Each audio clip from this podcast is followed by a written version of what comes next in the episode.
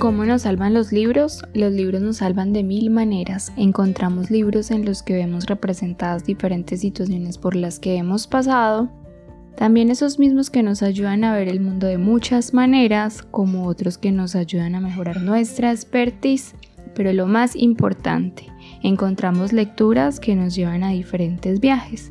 Hoy traigo a este nuevo episodio la lección número 9 de cómo nos salvan los libros y es el principio de la vibración.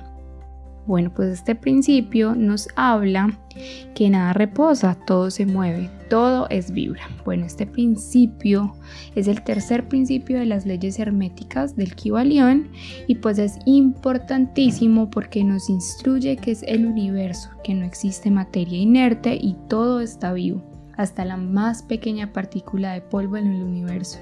Y pues todo tiene movimiento, como nos dice pues este principio.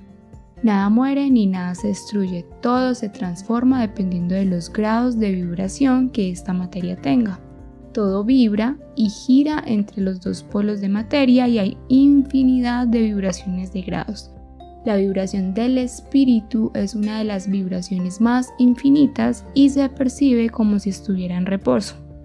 Este principio nos instruye en que las diferentes vibraciones de la materia, energía, mente y espíritu son frecuencias variables y pues estas se manifiestan siempre en el universo, desde el todo hasta la materia más intolerante, insoportable y grosera.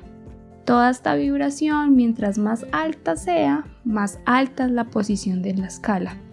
Bueno, pues este principio nos hace comprender cómo podemos controlar las vibraciones mentales y también el cómo vibramos con el mundo y con los otros.